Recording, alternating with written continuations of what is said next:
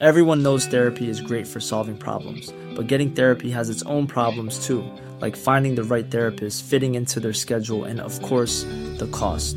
Well, BetterHelp can solve those problems. It's totally online and built around your schedule. It's surprisingly affordable too. Connect with a credentialed therapist by phone, video, or online chat, all from the comfort of your home. Visit betterhelp.com to learn more and save 10% on your first month. That's BetterHelp, H E L P. Und am Anfang, also in der ersten Nacht, waren es Todesängste. Ich habe wirklich gedacht, so, okay, ich erlebe einfach den nächsten Morgen nicht mehr, weil wenn die Riesenkatze Hunger hat, dann, ja, dann bin es einfach ich, das Frühstück. Und ähm, ich habe auch keinerlei Chance, einfach, das war mir völlig klar. Aber die wollte gar nicht. Also die hat mich wirklich einfach beobachtet, so wie im Dschungelbuch auch. Dieser Pagira sitzt am Baum und beobachtet da dieses Dschungelkind so.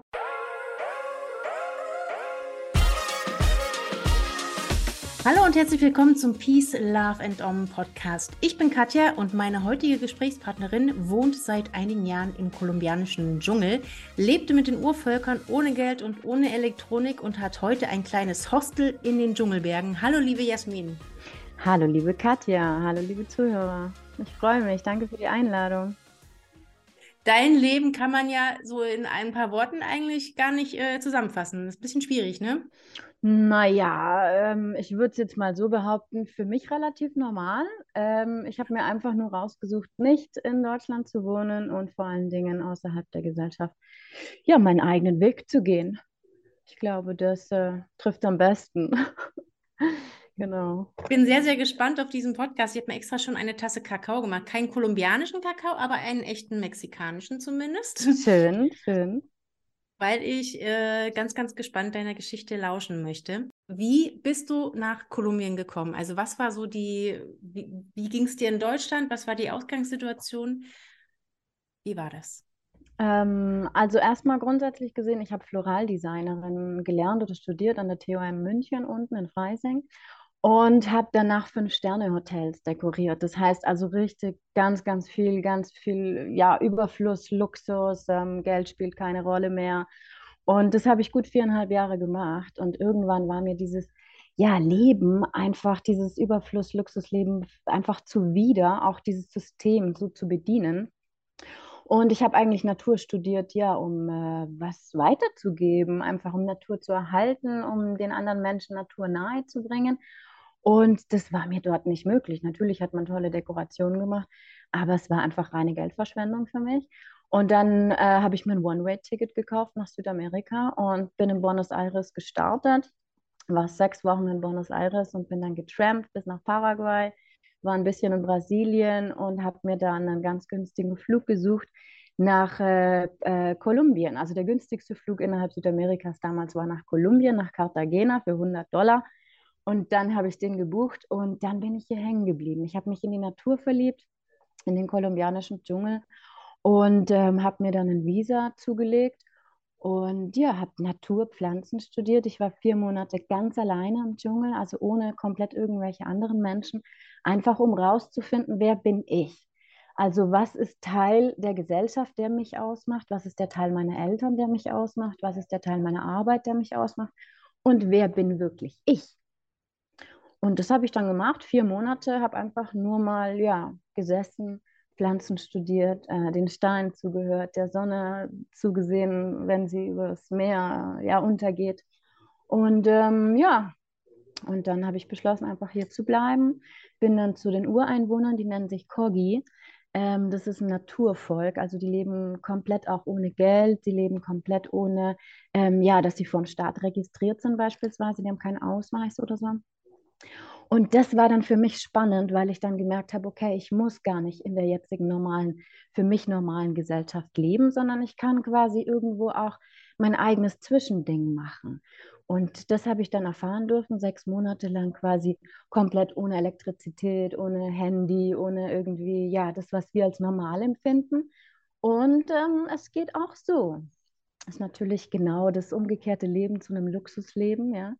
Und ich habe mich jetzt gefunden irgendwie in so einem Mittelweg. Ich bin auf der einen Seite immer noch ganz viel in der Natur, noch viel mit den äh, Urvölkern unterwegs, aber trotzdem, so wie wir uns jetzt unterhalten, natürlich auch modern. Und ich habe meinen Podcast, ich habe meine Online-Kurse und mache meine Website selber und so. Und ja, und da dazwischen ergibt sich dann quasi für mich mein perfektes Leben. Genau. Das ist ja schon ein krasser Spagat ne? zwischen dem absoluten äh, autonomen äh, Volk, äh, ohne Geld, ohne Elektrizität und dann du mit Internet und absolut äh, high-top und äh, ja, krass. Genau, ist ein Spagat, aber ist auf jeden Fall ähm, für mich das wertvollere Leben, das sinnvollere Leben. Ich kann es mir hier raussuchen. Ich kann immer noch sagen, ähm, ich gehe in die Tiefen des Dschungels. Ich versuche mich wieder mehr mit Mutter Erde zu verbinden. Ich versuche mehr an Zeremonien beispielsweise teilzunehmen, auch selber welche zu geben, irgendwo in so einem gewissen Schamanismus, wo man sich bewegt. Und gleichzeitig bin ich eine ja, moderne junge Frau, die einfach auch online ähm, ja, sich weiterentwickelt, alleinerziehende Mama. Und dementsprechend muss ich natürlich auch da die Linie weitergehen. Ich ähm, möchte nicht, dass meine Tochter komplett wie äh, Corgi aufwächst, wie, ein, wie aus dem Urvolk gesehen. Aber sie darf entscheiden. Sie kann entscheiden, möchte sie lieber barfuß gehen und einfach ähm, ja, irgendwann ein Leben führen. Ich sage jetzt mal, wer wie die Corgis oder möchte sie vielleicht irgendwann nach Deutschland gehen? Vielleicht will sie studieren, vielleicht möchte sie ein ganz normales, äh, ja, modernes Leben haben. Aber sie kann sich entscheiden dazwischen. Und das finde ich gut, diese Entscheidung, dass die offen bleibt. Das hätte ich mich für mich selber gewünscht auch irgendwie. Das heißt, der Vater deiner Tochter ist äh, quasi äh, ein, einer dieser, also ein, äh, von, den, von den Urvölkern? Nein, der ist ganz normaler Kolumbianer. Ja. Der ist ganz normaler Kolumbianer, der ist kein Corgi, äh, der lebt in Bogota und ähm, er ist ein absoluter Stadtmensch, ich bin ein absoluter Naturmensch und dementsprechend, ähm, ja, wir haben Kontakt, aber ich äh, kümmere mich um die volle Erziehung unserer Tochter und äh, das klappt auch ganz gut. Wir sind recht gut vernetzt, aber nein, der ist äh, kein Corgi. Und ähm, ich glaube, mit einem Corgi wäre es auch nicht möglich für mich zu leben. Dafür bin ich zu modern. Und auf der anderen Seite im Normalfall, die Urvölker, die mixen sich auch nicht mit unseren ähm, Stämmen, nennen wir es jetzt mal so, mit unseren Völkern, sondern die haben ihre Völker unter sich. Ähm, ja, und selbst das wird auch nicht gern gesehen, wenn die sich da mischen. Und dementsprechend habe ich mich nie ähm, ja, auf irgendwie sowas eingelassen mit einem Corgi. Aber ähm, es gab doch schon ein oder andere, ähm, ja, natürlich komische Situationen. Ich bin eine blonde Frau, ähm, von lautern Indigo-Indianern umgeben und die finden es natürlich auch krass. Also die, die haben dann natürlich auch ihre Männlichkeit und die finden das natürlich auch krass.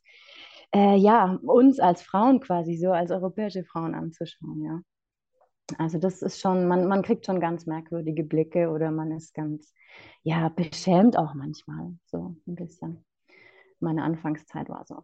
Wie ist denn so die Rolle der Frau? Also ich war ja letztes Jahr in Afrika, war bei den Maasai und war ähm, sehr überrascht, wie, wie stark diese, diese Frauengemeinschaft ist. Also das war wirklich, das war ein Wow, so, so powerful. Das, das hat mich so, so stark beeindruckt. Ich meine, die, die Maasai, die dürfen unendlich viele Frauen haben und die äh, Frau ist denen natürlich ganz stark untergeordnet. Wie ist denn das bei den indigenen Völkern, also bei diesem einen Volk? Ähm, wie, wie sieht es da aus? Die Frauen sind auch also ganz stark miteinander vernetzt. Es gibt einfach auch Rituale, die nur die Frauen haben. Es gibt Rituale, die nur die Männer haben. Beispielsweise, wenn man als Frau seine Menstruation hat, dann äh, wird man mm, ich sage jetzt mal betüdelt auf Deutsch, ja, von den anderen Frauen auch. Also die kochen dann auch Essen für dich, die passen auf deine Kinder mit auf, damit du dich quasi voll und ganz auf, auf diese paar Tage auf deinen Körper konzentrieren kannst. Das ist deine Aufgabe in dem Moment. Und die anderen Frauen geben dir auch dementsprechend Rückhalt. Und ähm, ja, es ist auch für die Kinder was ganz anderes aufzuwachsen. Es gibt keinen Kindergarten, aber es gibt tausende von Tanten und äh, ja, Omas und äh, alles ist irgendwie vorhanden innerhalb des, des Stammes. Und es ist ein ja, ganz anderer Zusammenhalt wie bei uns. Ja. Also bei uns im Dorf, ich komme aus einem ganz kleinen Dorf in der Nähe von Coburg, äh, da kenne ich niemanden so, ja, obwohl es ein ganz kleines Dorf war. Man hat vielleicht ein paar Leute gegrüßt, aber das war's. Und innerhalb von den Kogi-Stämmen das sind zwischen 40.000 und 50.000 Personen mittlerweile, man weiß es nicht genau. Aber ähm, die sind da ganz untereinander ganz, ganz stark vernetzt. Und äh, ja, die haben auch als Frauen ähm, ihre Ansprüche in dem Sinne. Also wo sie auch wissen, ähm, sie haben einfach ihren, ihren Wert und, und den stellen sie auch vorne ran. Ich glaube, das machen die Maasai bestimmt auch. Und das fehlt uns natürlich manchmal so ein bisschen. Also ich empfinde es zumindest so in meiner Kultur, dass wir ähm, ja diese Gleichberechtigung von Mann zu Frau, das hat natürlich seinen Vorteil. Auf der anderen Seite, wir sind eben nun mal das andere Geschlecht und ich finde, uns steht es auch zu, dass wir ähm, ja unterschiedlich sein dürfen von Mann zu Frau. Und ähm, ja, also mir fehlt es auch in meiner Kultur, sich zu vernetzen mit anderen Frauen. Ich hätte es gerne gesehen, innerhalb Deutschlands beispielsweise einen Frauenkreis zu besuchen oder an Retreats teilzunehmen, aber damals war ich nicht offen dafür. Damals habe ich nicht danach gesucht. Und jetzt weiß ich, dass es das gibt und bin Eigeninitiatorin und mache das jetzt auch selber, meistens online, aber ähm, ja, mir gibt es Rückhalt, mir gibt es Stärke, mich zu verbinden mit meiner mehr femininen Seite, mehr femininen Kraft. Und ich finde es gut, ja.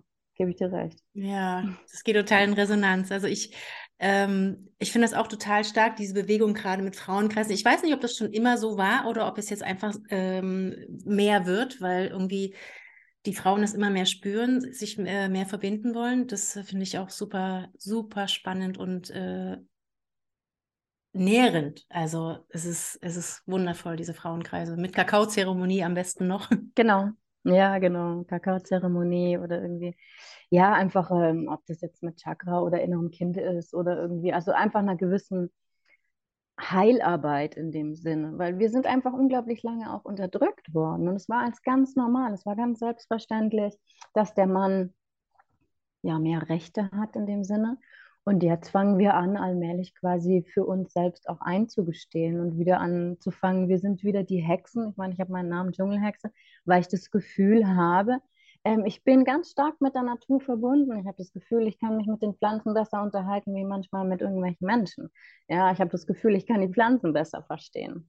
Und dementsprechend ähm, ja, kristallisiert sich da dieses Wort Hexe zum Beispiel heraus. Aber ich glaube, effektiv oder instinktiv in jeder Frau steckt äh, ja diese kleine Kräuterhexe oder eine Hebamme oder ähm, ja, weißt du, weißt du, diese, diese Kräfte einfach und die dürfen wir auch wieder rauslassen. Das ist nicht nur ein Job, sondern es ist wirklich ja eine Berufung, es ist wirklich eine Leidenschaft, eine Passion, die da dahinter steckt. Und das dürfen wir wieder ausleben und ähm, ich glaube, wir sind da auf einem sehr, sehr guten Weg mittlerweile. Ja, das sehe ich auch so.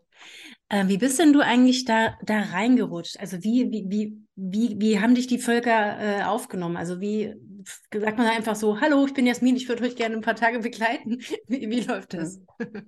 Nee, ne, ganz so schnell ging es nicht. Es hat insgesamt hat's über zwei Jahre gedauert, dass ich überhaupt quasi ja die Annäherung hatte, überhaupt danach zu fragen. Das habe ich in meinem Podcast auch relativ ähm, ja, die Geschichte relativ lange erzählt, weil es ging über zwei Jahre immer wieder, hatte ich das Gefühl, ich würde so gerne, ich würde so gerne mehr vor allem über die Natur lernen von den Urvölkern und über die Pflanzen, über die Medizin. Und es war nicht die Möglichkeit. Es war nicht die Möglichkeit, wenn ich welche gesehen habe, dann haben die sich gar nicht mit mir unterhalten oder teilweise, sie haben einfach auch kein Spanisch gesprochen. Also die meisten 80 Prozent der Urvölker sprechen kein Spanisch. Dementsprechend für mich war es schwierig, mich überhaupt mit denen zu unterhalten. Ich musste erstmal jemanden treffen, der Spanisch spricht, bis ich dann quasi nach der Permiso, also nach der ähm, ja, Einladung fragen konnte, hey, wie wäre das denn? Dürfte ich das? Und als ich vier Monate ganz allein im Dschungel gewesen war, mh, mm, da kam eine Jaguar, Puma, nenne es wie es will, eine große Raubtierkatze und die saß da eine ganze Zeit lang, äh, drei Tage lang auf einem großen Karakoli, auf einem großen Urwaldbaum und hat mich beobachtet. Und ähm, ja, und am Anfang, also in der ersten Nacht, waren es Todesängste. Ich habe wirklich gedacht, so, okay, ich erlebe einfach den nächsten Morgen nicht mehr, weil wenn die Riesenkatze Hunger hat, dann, ja, dann bin es einfach ich, das Frühstück. Und ähm, ich habe auch keinerlei Chance, einfach, das war mir völlig klar. Aber die wollte gar nicht. Also die hat mich wirklich einfach beobachtet, so wie im Dschungelbuch auch. Dieser Pagira sitzt am Baum und beobachtet da dieses Dschungelkind so. Und so ging es mir auch. Und nach zwei, drei Tagen haben wir uns angefreundet, dann war es okay, dann war das wie mein Nachbar, ich habe ihn gegrüßt. Und nachdem ich dann zwei Jahre später ähm, angefragt habe bei den Corgis, die Corgis haben Oberhäupter, die nennen sich die Mamos. Und das sind quasi die Schamanen, die Bürgermeister, also einfach die Stammesoberhäupter. Und äh, dann habe ich die Antwort von dem Mamo gekriegt, dass er quasi fragen wird, die anderen Mamos fragen wird, ob ich in ihre Gemeinschaft aufgenommen werden möchte oder dürfte. Und sie nennen sich das Volk des Jaguars. Und dementsprechend hat der Jaguar ihnen dann als Antwort gegeben, dass ich bei ihnen äh, bleiben darf. Also die Mamos haben quasi befragt und der Jaguar hat gesagt, ja, er kennt mich und äh, ja, äh, ich äh, habe quasi die Permisso, ich habe die Bestätigung, dass ich bei ihnen leben darf. Wow. Und dann kam die Antwort zurück nach zwei, drei Tagen und äh, dann musste ich wieder an den Jaguar denken und dann ja, war das ziemlich eher ein Gänsehaut-Feeling in dem Moment, weil ich konnte, für mich war es in dem Moment einfach ähm, ja unglaublich, dass sie das wissen konnten, dass dieser Jaguar zwei Jahre zuvor ich den getroffen habe, ne? oder er mich getroffen hatte. Das war quasi deine Feuerprobe da, die zwei Jahre davor. Wahrscheinlich, ja. Der hat mich beobachtet, hat sich gedacht, okay, äh, wenn es irgendwann mal dazu kommt, so ungefähr, dann äh, ja, hat er mir die Erlaubnis gegeben quasi. Wie Genau. verhält man sich denn? Also ist das, äh, sollte man dann einfach gar nichts machen oder sollte man sich äh, leise davonschleichen, wenn einem so ein Jaguar im, im Dschungel be äh, begegnet? Was, was ist das Geheimrezept? Äh, ich glaube nicht, dass es ein Geheimrezept gibt. Ähm, ich gehe in keine Kampfstellung. Ich versuche mich unterzuordnen, wie es in der Tierwelt ist. Und wenn du dem anderen zeigst, dass er definitiv übergeordnet ist, dann hast du zwei Möglichkeiten. Entweder er greift dich an oder eben nicht. Mehr, mehr Möglichkeiten gibt es nicht. Ich habe es einfach so bei belassen. Ich habe dann, nachdem ich gemerkt habe, dass er auf dem Baum ist, habe ich gewusst, okay, ich habe keine Chance, das wird dunkel. Das war in der, in der Abenddämmerung. Und ich wusste, dass er da draußen ist. Und wenn er kommen will, dann kommt er. Dann hast du keine Chance. Aber es hat funktioniert. Also am nächsten Morgen war ich immer noch lebendig und habe mir meinen Kaffee gekocht und habe dann halt, äh, ja, habe Guten Morgen zu ihm gesagt. Und freut mich, dass ich äh, noch am Leben bin. Und danke, ja, für den Zuspruch.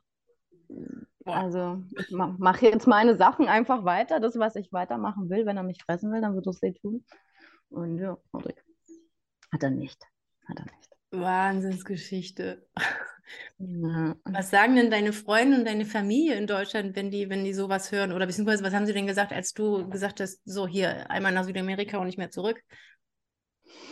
Ähm, ich habe nie gesagt, dass ich nicht mehr zurückkommen möchte, sondern es war einfach irgendwie auf unbestimmte Zeit. Und die unbestimmte Zeit, die empfinde ich jetzt als immer noch so. Ähm, ich kann nicht sagen, dass es auf ewig sein wird, aber jetzt im Moment, ich mich sehr wohl hier und ähm, ich habe auch das Gefühl, dass das Beste ist für meine Tochter.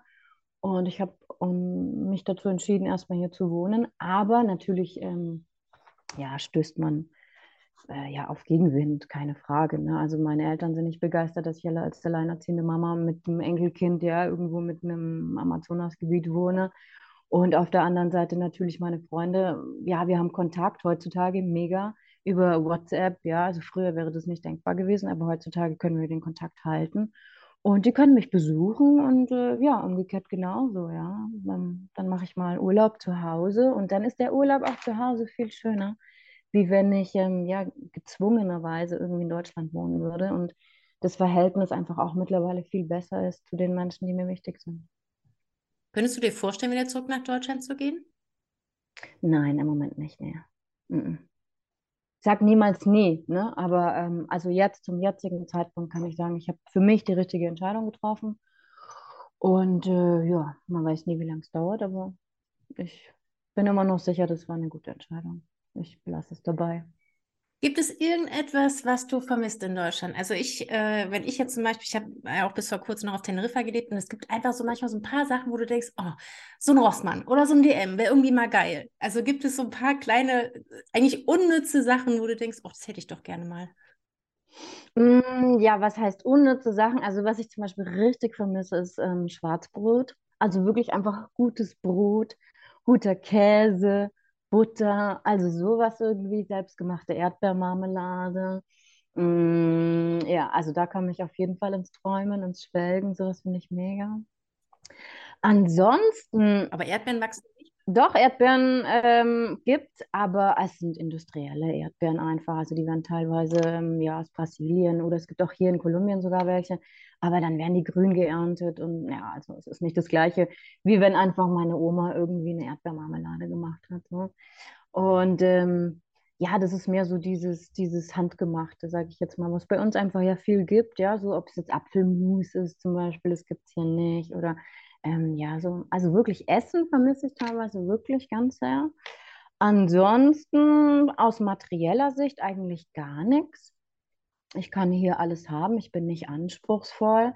Und ich brauche auch nicht viel. Ich bin wirklich mehr der Backpacker und weniger ähm, ja, der materialistische Mensch.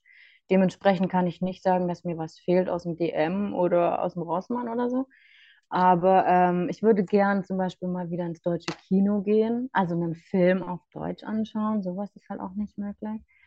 Mm, oder ja, einfach mich mit meinen Freunden treffen auf ein Bier, auf ein richtig gutes bayerisches Bier. Und zurück beim Essen Sowas, sozusagen. Ja, genau. ja, aber gibt so. es, gut, es wohnst du natürlich äh, tief im Dschungel, aber es gibt doch bestimmt auch so ähm, irgendwelche Auswanderer in Kolumbien, die irgendwann mal eine Currywurstbude eröffnet haben oder so ein äh, Bierlokal. Also ich kenne es in Südamerika gibt es einige, also gerade so Argentinien und ähm, Paraguay, Uruguay, Uruguay besonders. Ähm, da gäbe es vielleicht die Möglichkeit, dann müsstest du aus deinem Dschungel raus, ne? Genau, also da müsste ich jetzt einfach aus dem Dschungel raus. Wobei fürs Bier muss ich das nicht. Es gibt ja einen deutschen Brauer, der auch wirklich tatsächlicherweise am gleichen Campus war wie ich zur gleichen Zeit. Ähm, und äh, der braut jetzt hier quasi auch mit deutschem Hopfen, deutschem Malz, den lässt er importieren. Ähm, richtig gutes Bier, also dementsprechend, äh, ja, also an schlechtem Bier mangelt es mir nicht. Aber ansonsten, also eine Currywurst habe ich seit vielen Jahren nicht mehr gegessen. Und ähm, das Brot wenn es Brot gibt, beispielsweise mehr so französisch, Baguettebrot oder so, aber kein deutsches Schwarzbrot.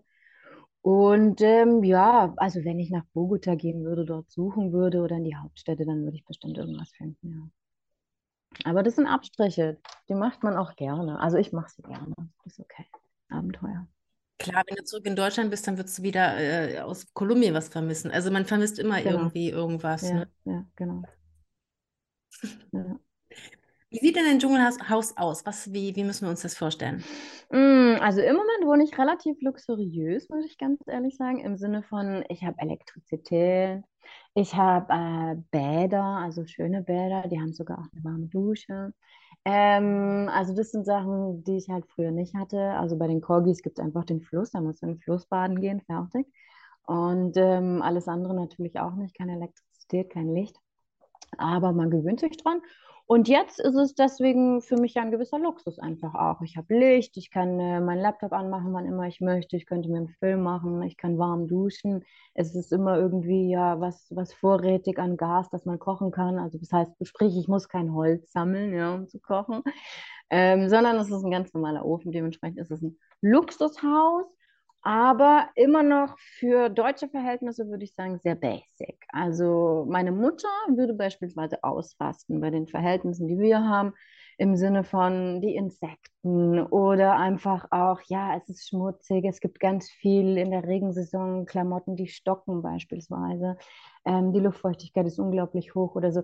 Äh, das sind Sachen, ja, ich habe mich mittlerweile daran gewöhnt aber zu deutschen Verhältnissen, glaube ich, gibt es Menschen, die könnten so ihr Leben nicht leben, wie ich es tue. Aber ja, ich habe eine große Terrasse, ich kann aufs Meer schauen, auf Santa Marta, runter auf die Stadt. Ich sehe jeden Abend die, die Lichter oder einen wunderschönen Sonnenuntergang über der Sierra Nevada. Ich habe auf der einen Seite im Hintergrund, in meinem Rücken, habe ich 5000er Schneegipfel und auf der anderen Seite vorne habe ich das Meer und habe die Palmen und habe einfach äh, ja karibische Küste. Und das macht spannend für mich. Also ich kann, egal was ich, was ich machen möchte, ich könnte Aluna beispielsweise den Schnee zeigen und innerhalb von ein paar Stunden wären wir rein theoretisch im Schnee. Ja, also alles möglich. Mhm. Ist das, das die, ähm, die Grenze zu Ecuador, oder? Da, wo die Berge dann sind? Nee, wir sind an der Grenze zu Venezuela. Und zwar ist das ein eigenständiges Gebiet. Es nennt sich Sierra Nevada de Gondawindua. Und zwar ist es von den indigenen Völkern. Das ist eine es ist eine Pyramide, also ich würde sagen, es ist ungefähr 120 Kilometer Küste, 120 Kilometer Dschungel und 120 Kilometer Wüste. Und nach oben hin natürlich die Schneeberge. Und es ist das einzige Küstengebirge weltweit, das direkt quasi ähm, ja auch wirklich mit Schnee ist, also über 5000 Meter hat. Und du hast hier alle Vegetationszonen, die es auf der ganzen Welt gibt, von tropisch, subtropisch bis hin über wirklich zum Schnee. Und äh, das macht Spaß. Also das ist einfach eine Artenvielfalt, die man hier findet. Gerade ich, ich mit meiner Natur irgendwie. Also mega. Ich finde es richtig, richtig schön hier.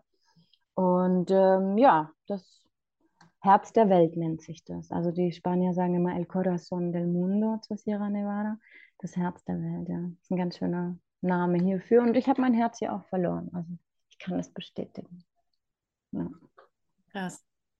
Ähm, Freunde von mir sind nach, nach Ecuador ausgewandert äh, letztes Jahr. Und ähm, die hat auch, also ähm, die Freundin hat mir dann Fotos geschickt und Videos von den Insekten, die, also ähnliche Insekten, wie es in Deutschland gibt, nur irgendwie dreimal so groß. Ja. Also selbst der, der Grashüpfer oder was auch immer, alles ist überdimensional groß. Sind es Dinge, ich meine, du liebst die Natur und sprichst mit den Pflanzen und so, aber sind das auch so Dinge, wo du dich erstmal dran gewöhnen musstest oder war das für dich einfach, ist, ist, der ist halt fünfmal so groß, ist so, oder Spinnen? Ähm, also ich habe für mich selber rausgefunden, ich brauche immer dreimal und dann ist es mir egal. Das heißt, beim ersten Mal, wenn ich eine riesige Tarantula sehe, dann bin ich genau wie du auch oder jeder andere Deutsche und steige erstmal auf den Stuhl und denke mir, oh mein Gott, scheiße, die ist echt riesig. Und hoffe Ja. einfach, sie mit einem Besen hinaus zu buxieren oder irgendwie, äh, ja, äh, zu hoffen, dass sie wieder dahin geht, wo sie hergekommen ist. Beim zweiten Mal denke ich mir, oh, eine Spinne, okay, äh, ich brauche einen Besen, ich muss mich irgendwie schützen und ich buxiere die hinaus. Und beim dritten Mal denke ich mir, oh, guck mal, eine Tarantula, naja, die geht schon von alleine wieder. So. Und dann ist es okay. Also dann ist einfach nach drei Mal, es war jetzt der beim Jaguar, beim Puma so, ähm, du hast Skorpione beispielsweise auch, ja, ich meine, nichts davon ist tödlich. Du hast Schlangen, Schlangen gibt es eine tödliche, aber Skorpione beispielsweise sind auch nicht tödlich. Aber wenn du das erste Mal einen Skorpion in deiner Küche siehst, dann denkst du, um Gottes Willen, ja, also ja. Und jetzt als Mutter nochmal ist es nochmal was anderes für mich, weil auf der einen Seite für mich alleine, okay, aber jetzt geht es quasi auch so, dass ich in die Erziehung natürlich auch was reingebe, ähm, wie alle Schuhe, wenn wir Schuhe anziehen, wir müssen immer alle Schuhe ausschütteln. Das ist einfach so. Das ist die höchste Gefahr, dass einfach irgendwas drin ist. Und das weiß sie jetzt mit ihren zweieinhalb. Sie schüttelt ihre Schuhe aus, sie weiß es. Wir schütteln jeden Abend das Bett aus. Wir haben ein Moskitonetz drumherum um das Bett. Und ja, das sind Sachen, die gewöhnt man sich dann einfach an. Nichtsdestotrotz kann was passieren, keine Frage. Ähm, ist schmerzhaft, tut drei, vier Tage weh und dann ja, ist auch wieder gut, wie bei uns eben, ja, weiß ich nicht, Wespe, Biene, irgendwie, irgendwie sowas. Also man kommt damit aus, aber am Anfang ist es erstmal, ja, ist natürlich was anderes wie bei uns, eine kleine Hausspinne oder ob du halt da jetzt eine tellergroße Tarantula irgendwo sitzen hast auf der Terrasse, klar. Ja. Ich stelle mir jetzt gerade vor, deine Tochter auf Deutschlandbesuch, wie sie immer ihre Schuhe ausschüttelt und alle sie komisch angucken. Ja, wahrscheinlich. Es kann schon sein, ja. Da würde sie jeder komisch angucken, aber das, äh, ja, haben wir uns halt jetzt so angewöhnt und äh, ja, dann können wir quasi so ein bisschen vorbeugen. Man kann nicht richtig vorbeugen, aber ein bisschen kann man sich schon beibringen auch selber. Ja. Machen das alle anderen Einheimischen auch so mit dem, mit dem Feuer alles ausschütteln und schon? Die meisten, Mhm. ja, die meisten. Ja, es ist einfach, äh, in der, in der, gerade in der Regenzeit ist es quasi so, oder in der Regensaison ist es so, dass die meisten Insekten einfach einen trockenen Unterschlupf suchen. Und das ist völlig legitim, das ist völlig gerechtfertigt. Und wo ist es am trockensten? Natürlich in menschlichen Behausungen. Und dann ist es natürlich auch noch warm dort. Und dann kommt natürlich auch alles rein. Ähm, du kannst dein Haus nicht äh, ja, vollspritzen mit Gift oder irgend sowas. Also das heißt, die Wahrscheinlichkeit ist einfach 80 Prozent, du hast immer irgendwas im Haus. Ob das jetzt Ameisen sind, äh, die dir ja dein Frühstücksbrötchen klauen oder so, ja. Also wenn du nicht schnell genug die Marmelade wieder zumachst oder irgendwie was Süßes, einfach Zucker oder so, dann ja, es ist einfach überall, die tragen es dir weg. Dann hast du den Garten, du pflanzt da so wunderschön deinen Garten an und innerhalb von zwei Stunden kommen Blattschnader-Ameisen, dann hast du nichts mehr, nichts mehr. Und dann stehst du so da und denkst ah, ah, fuck, ich hasse es. Also das ist dann wirklich so, mm, die ganze Arbeit und sonst, und fängst wieder von vorne an.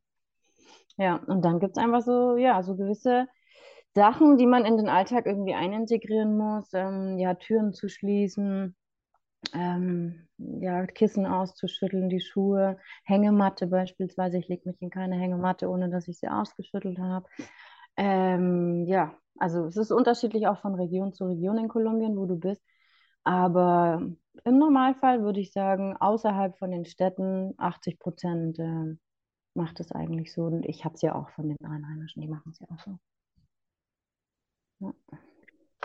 Wie lange bist du jetzt schon in Kolumbien? Wie viele Jahre? Mm, Es müssten so ungefähr fünf sein. Aber ich war ein Jahr mit Unterbrechung in der, in der Corona-Zeit zu Hause. Und ich habe immer vom Tourismus gelebt. Ich habe immer ähm, im Tourismus auch Geld verdient. Und dann gab es natürlich keinen Tourismus, Tourismus mehr. Und dann bin ich schwanger geworden und dann wird es natürlich ein bisschen kritisch. Kein Geld und schwanger. Und ähm, entweder wäre ich dann quasi wieder zurückgegangen zu den Urvölkern und ähm, das wäre meine Traumvorstellung gewesen von äh, einer Geburt. Aber das ging natürlich nicht, aber auch meine ganze Familie natürlich dagegen. Und dann habe ich so einen humanitären Flug genommen im siebten Monat und bin nach Hause geflogen, nach Deutschland. Und dann war ich ein Jahr und ich glaube zwei Monate war ich in Deutschland wieder. Und jetzt bin ich wieder zurück. Jetzt ist auch schon wieder über ein Jahr her. Und Mhm. ähm, insgesamt sind es gute fünf Jahre in Kolumbien, ja. Das heißt, du hast deine Tochter in Deutschland auf die Welt Ja, gebracht. die hat einen deutschen Pass, genau. Ja, das ging damals nicht anders, aber es ist auch nichts Schlimmes, nichts Fatales. Aber ich als Frau, da sind wir wieder bei der, bei der femininen Kraft, ich hätte mir total gewünscht, in so einem behüteten, beschützten Mallorca-Häuschen von den Indigenen, ähm, ja, mit anderen Frauen zusammen, die einfach viel mehr Erfahrung haben wie ich, als Erstgeborene vielleicht dort ähm, meine oder meine Erstgeborene quasi zu empfangen zu dürfen, dort direkt mit Mutter Erde. Aber es war nicht möglich. Es war eine fürchterliche Geburt in einem richtig äh, ja, Krankenhaus mit allem drum und dran, was dazugehört. Und es war richtig blöd. Aber gut. Ja, ich war sicher, ich war versichert, ich war äh, gut abgesichert aus deutscher Sicht gesehen.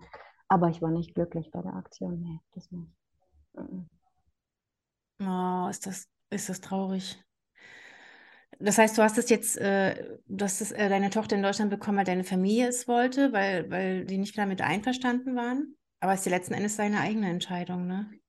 Ja, es ist meine eigene Entscheidung, aber es kam, es war ein Mix, glaube ich. Es war auf der einen Seite diese Angst vor dieser Pandemie. Ich dachte, die geht einfach vorbei irgendwann, weißt du? Es dauert zwei Wochen, dann auf einmal dauert es zwei Monate.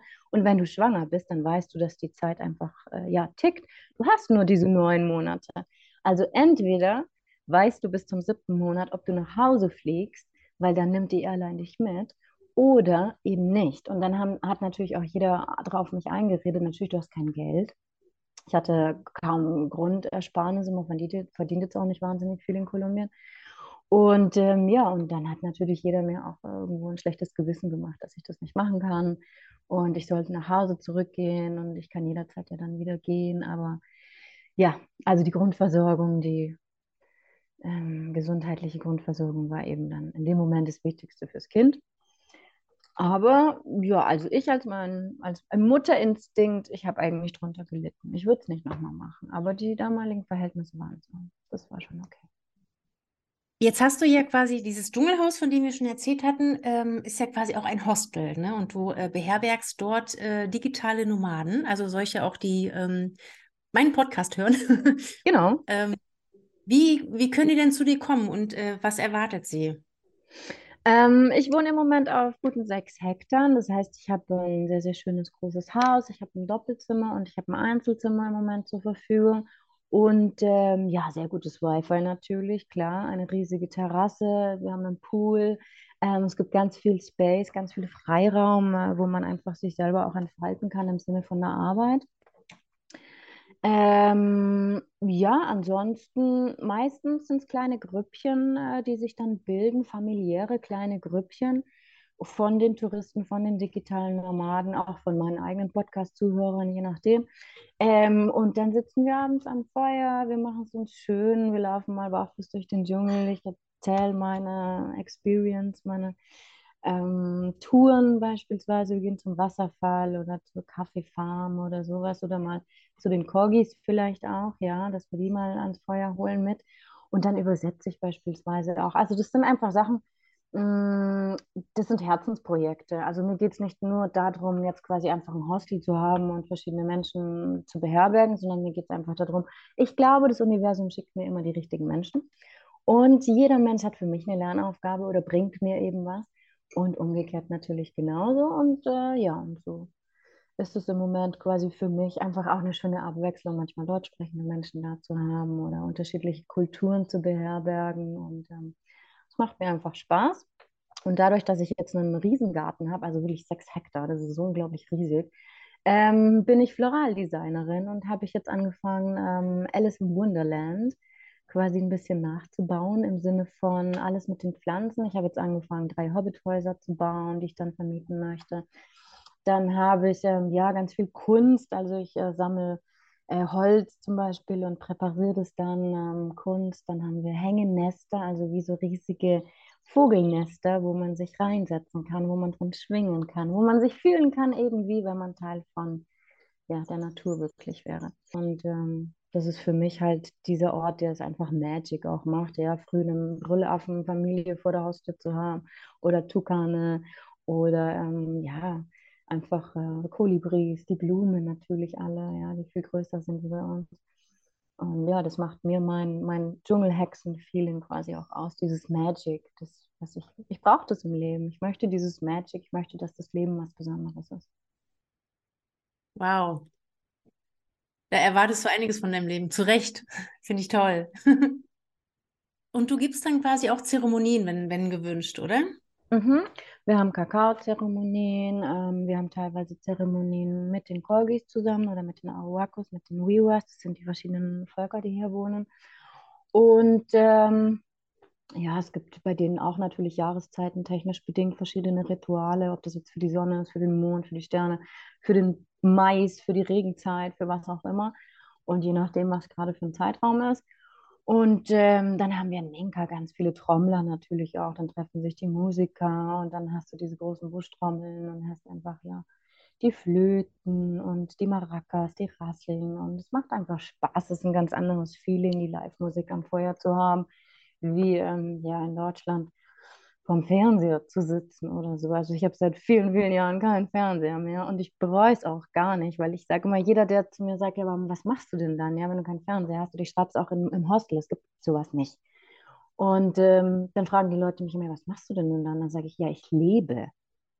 Entschuldigung, aber ich genieße mein Leben. Ich finde mein Leben zehnmal spannender wie jeden, jeden Film so. Und ähm, ja, und dementsprechend machen wir es uns spannend. Wir haben Zeremonien, äh, ja, Wanderungen, ähm, ja, also es ist jeden Tag was anderes. Es gibt keinen richtigen Alltag oder ich sage mal so, das, den Abenteueralltag empfinde ich mittlerweile als normal. Aber so in Deutschland, das normale Leben, dieses eine Jahr, wo ich es jetzt geführt habe im Nachhinein, also es, es gibt mir einfach nichts. Ich fühle mich dort nicht wohl. Ich bin geboren im falschen Land. Das ist okay. Das ist kein Vorwurf. Das ist genau das, was ich seit Jahren sage. Das ist genau mein Satz. Ja, das ist gut. Und wo würdest du hinwollen? Oder, oder du warst ja, glaube ich, irgendwo? Hast du gesagt, in Spanien? Äh, Spanien, ja. Ich war auf den Kanaren insgesamt äh, fünf, fünf Jahre. Ähm, immer so in Abschnitten. Und ähm, ja, jetzt im, im März wieder zurückgekommen.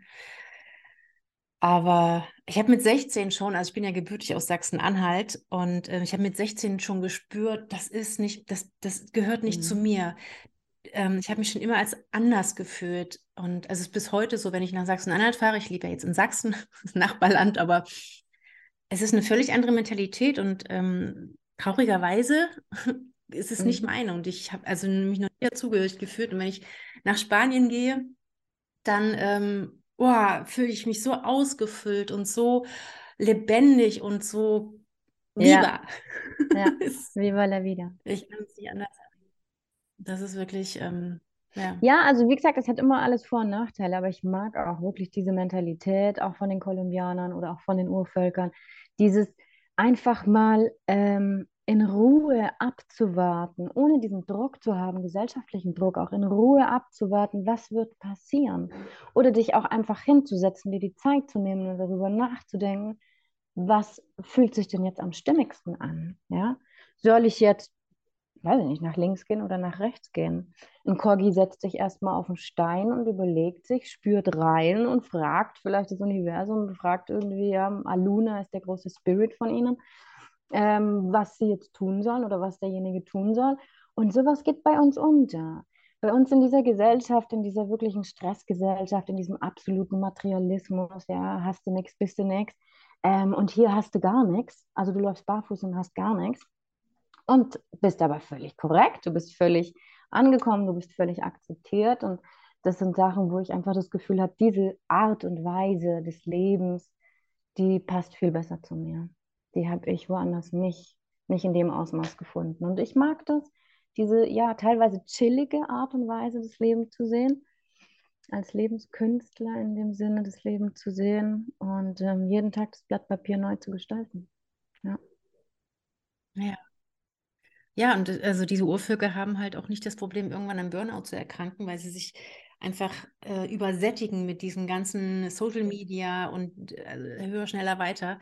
Das ist äh, leider eine Krankheit, die ja eigentlich dadurch erst kam. Also noch vor 20 Jahren ich, hat man es nicht gehört, ne? Und jetzt sind es halt auch schon die, die Jugendlichen aus der Schule raus und äh, wir sollten alle mal dich besuchen im Dschungel und uns wieder ein bisschen erden, im wahrsten Sinne, ein bisschen barfuß laufen und ähm, die Hektik rausnehmen. Hm. Ja. Das ist halt die Frage, weißt du, die Corgis behaupten, äh, jeder Mensch hat eine Lebensaufgabe. Wenn wir aber vergessen, dieser Lebensaufgabe nachzugehen, beziehungsweise einfach auch gar nicht davon wissen, wir wurden nie davon in Kenntnis gesetzt, ja. Und ähm, wenn du diese Lebensaufgabe aber hast und dir das bewusst bist, dann gehst du deinen Weg auch ganz anders. Dann hast du ein ganz anders gestärktes Rückgrat natürlich auch.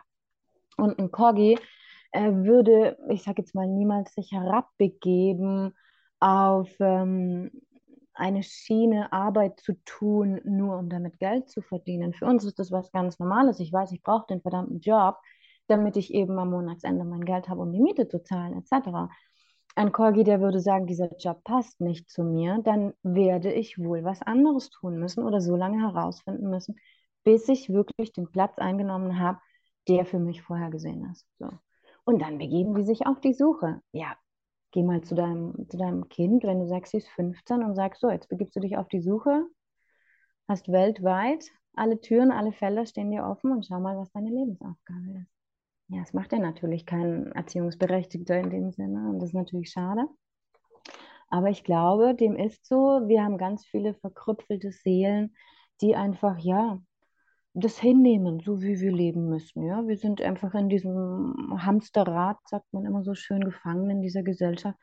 Und wir nehmen das einfach so hin, weil eben alle das machen, ja. Uns wird es so vorgelebt und dann ist das auch okay.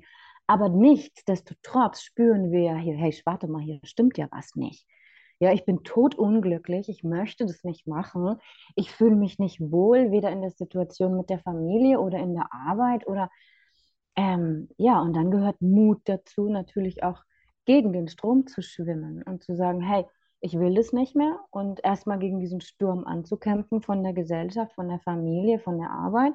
Aber irgendwann stehst du da und sagst, okay, ich habe es getan und ich bin mutig gewesen und ich werde auch dafür belohnt und dann ja, kommt auch das Richtige zu dir. Ich glaube einfach daran, das Universum schickt mir immer das Richtige, die richtige Aufgabe zum richtigen Zeitpunkt.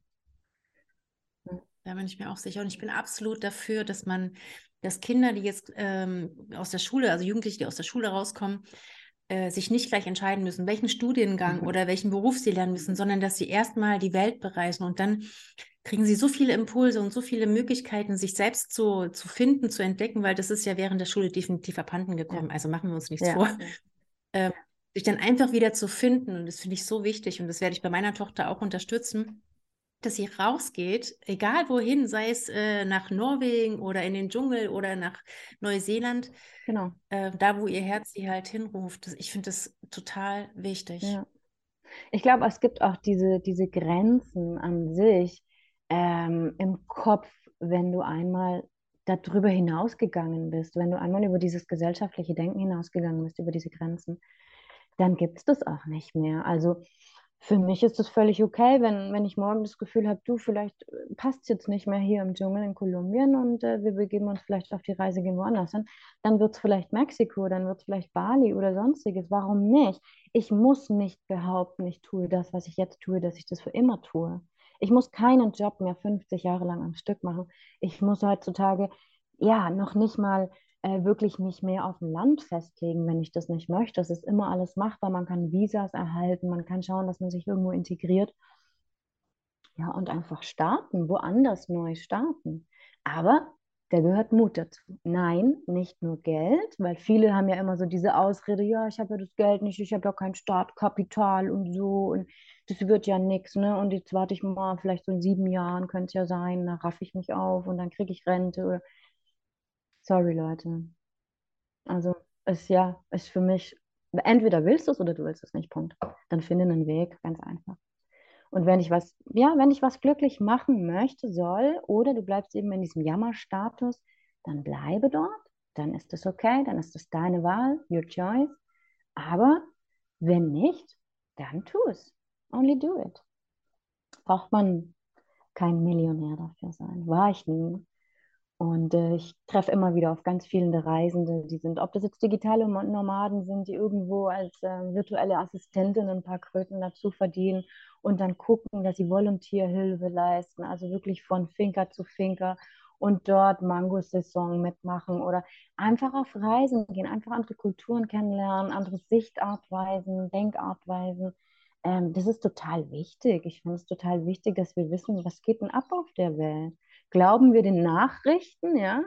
Glauben wir den Nachrichten, Kolumbien ist eines der kriminellsten Länder dieser Welt? Oder bereisen wir das Land selbst und stellen fest, hey, alleinerziehende blonde junge Frau, nach fünf Jahren, ich kann immer noch sagen, mir ist noch nie was passiert, es sind total nette Menschen. Äh, ja, here we are. Ich habe keine Angst, ähm, auch woanders hinzugehen. Und dieses Klischee, dieses Nachrichtenklischee ist mir persönlich nie untergekommen. Ich habe nie irgendetwas richtig, richtig, richtig Schlechtes in der Welt erlebt. Kann ich gar nicht sagen. Mir ist nie was geklaut worden. Ich bin nicht vergewaltigt worden im Sinne von, ähm, ja, wie man sich das so vorstellt, ja. Oder ja, es gibt so viele Traumata, die man mir äh, unterbreitet hat, die irgendwann mal passieren könnten. Es kann immer alles passieren. Mir kann auch in München am Bahnhof was passieren, ja. Ja, so aber machen. Und das ist das, was, ähm, ja, was mir manchmal fehlt. Es gibt ganz viele Menschen, die reden, die reden, die reden über Jahrzehnte hinweg davon, ja, aber sie machen es nicht. Und dann bin ich irgendwann ein bisschen gelangweilt, mir das auch anzuhören. Und dann mag ich einfach das, die Gegenseite, die Menschen, die es einfach wirklich tun, ja, gar nicht großartig lang rumschwafeln, sondern einfach machen und dann überzeugen die anderen von dem, in dem, dass man es einfach getan hat. Ja, das finde ich ist wichtig heutzutage, den Mut zu haben. Der häufigste Fehler, glaube ich, bei so Menschen, die so ein Traum haben, aber es ihnen irgendwie nie angehen, ist immer, sie warten halt immer, ähm, also ohne den ersten Impuls zu setzen. Das ist das Allerwichtigste, wenn man einen Wunsch oder einen Traum hat, ist, dass man den allerersten Impuls setzt. Dann kommt nämlich was in Gang und nicht wartet bis, naja, bis ich dann Geld habe. Man wird nie dieses Geld dann haben, also weil man es immer für andere Sachen ausgibt, weil dieser Impuls eben noch nicht gesetzt worden ist. Und das finde ich immer so wichtig, dass man wirklich den ersten Schritt geht und dann kann der zweite möglicherweise vielleicht noch ein bisschen dauern, aber das Universum hat es registriert und es kommt was, ne? Genau. Die Corgis, die Corgis fragen immer, ähm, wer war zuerst da? Der Mensch oder der Gedanke? Das hm. heißt, die Frage, wird der Gedanke von dir geformt oder wird dir der Gedanke von etwas gesendet? Weil du bist nämlich Empfänger und du bist Sender. Das heißt, es gibt Gedanken, die sind von dir, ja, du hast jetzt Hunger, du machst jetzt ein Brot, das sind deine Gedanken, das sind äh, deine Bedürfnisse, deine körperlich-menschlichen Bedürfnisse. Und dann gibt es aber natürlich auch die höher gesetzten Gedanken, die dir geschickt werden vielleicht, ja, das sind Impulse, wo du auf einmal da stehst und denkst, hey, wie geht das denn jetzt? Wo kommt das her, ja? Oder woher kenne ich dich? Oder du denkst an mich, ich denke an dich und wir schreiben uns gleichzeitig in WhatsApp eine Nachricht oder so, ja? Das sind so höher gesetzte Sachen. Und wenn ich das Gefühl habe, dass meine Intuition mir, ja, ich sag mal, sowas setzt, sowas schickt, solche Botschaften gibt, solche Messages, dann höre ich da drauf. Das kann noch so verrückt sein für andere Menschen, aber dann höre ich da drauf. Das ist für mich meine ja, meine Lebensart und Weise, meine Bibel, sagen wir es mal so, ja. Wenn ich das Gefühl habe jetzt, hey, ich bin hier nicht mehr richtig, ich glaube einfach, um meinem eigenen Glück folgen zu können, muss ich jetzt beispielsweise Deutschland verlassen oder muss jetzt einen anderen Schritt gehen oder vielleicht in ein anderes Haus ziehen oder sonst jetzt, dann mache ich das. Das mag sich noch so verrückt anhören. Aber ich habe das Gefühl, dieser höher gesetzte Impuls, der kommt nicht von mir. Es ist irgendwie ein geleiteter Weg. Und dem gehe ich nach. Weil da fühle ich mich geborgen, da fühle ich mich sicher und das mache ich gerne. Ja. Super schöne Schlussworte. Dankeschön für dieses wunderschöne, inspirierende Gespräch. Ich werde alle deine Kontaktdaten in den Shownotes verlinken, dass quasi Menschen, die äh, den Impuls verspüren, die äh, schreiben zu wollen, sich mit dir vernetzen können und dich eventuell ähm, im schönen Dschungel besuchen dürfen. Genau, ihr seid immer herzlich willkommen, wenn du das Gefühl hast, einen Impuls auch zu haben, vielleicht dich mit äh, Ureinwohnern zu verbinden, auch gerade mit dem alten Wissen beispielsweise. Ist natürlich ganz, ja, was Spezielles in dem Sinne mittlerweile. Und ähm, ja, schaut einfach auf die Website. Ich habe auf der Website mehr oder weniger alle Informationen stehen und ansonsten per E-Mail oder all die äh, anderen Kanäle mittlerweile, Social Media Kanäle, die man so pflegt. Ihr seid immer herzlich willkommen. Ja, und danke viel, vielmals für das Kennenlernen, für den wunderschönen Podcast zusammen mit dir, Katja. Und ich liebe auch deine YouTube-Videos. Ich muss dir noch mal ein ganz großes Kompliment machen. Mega, einfach die verschiedenen Lebensarten und Weisen aufzuzeigen. Und äh, ja, auch du bist herzlich willkommen, wann immer du möchtest. Würde ich mich freuen, dich äh, persönlich kennenzulernen. Dankeschön. Das steht ganz oben auf meiner Liste. Also ich habe auf jeden Fall vor, nach Südamerika zu kommen und meine Freundin Ecuador zu besuchen. Und dann komme ich in Kolumbien vorbei. Versprochen. Yes, yes, ich warte auf dich.